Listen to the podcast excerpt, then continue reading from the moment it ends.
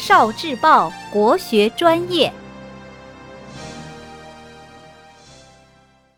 十万个为什么？为什么改变想法叫变卦？你听说过“变卦”这个词吗？你知道是什么意思吗？比如你跟小伙伴约好了一起去玩，可是他突然不去了。你就会说他变卦了。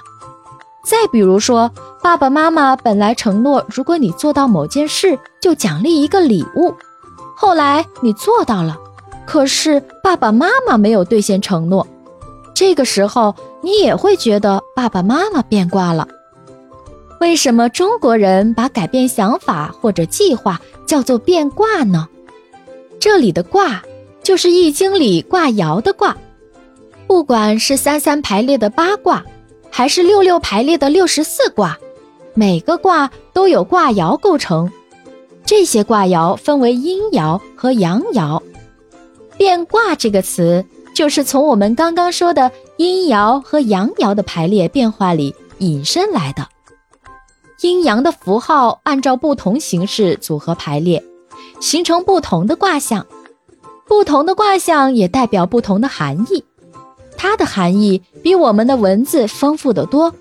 世间万物都是不停变化的，卦象也是不断变化的。当卦象一变，卦的名字就变了，意思也就变了。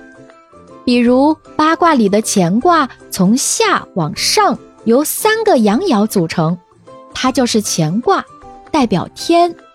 如果最下边一个爻变成阴爻了。它就成了巽卦了，代表风。所以不管是八卦还是六十四卦，只要一个爻变了，卦名和意思就完全变了。这就是变卦。聆听国学经典，汲取文化精髓，关注今生一九四九，伴您决胜大语文。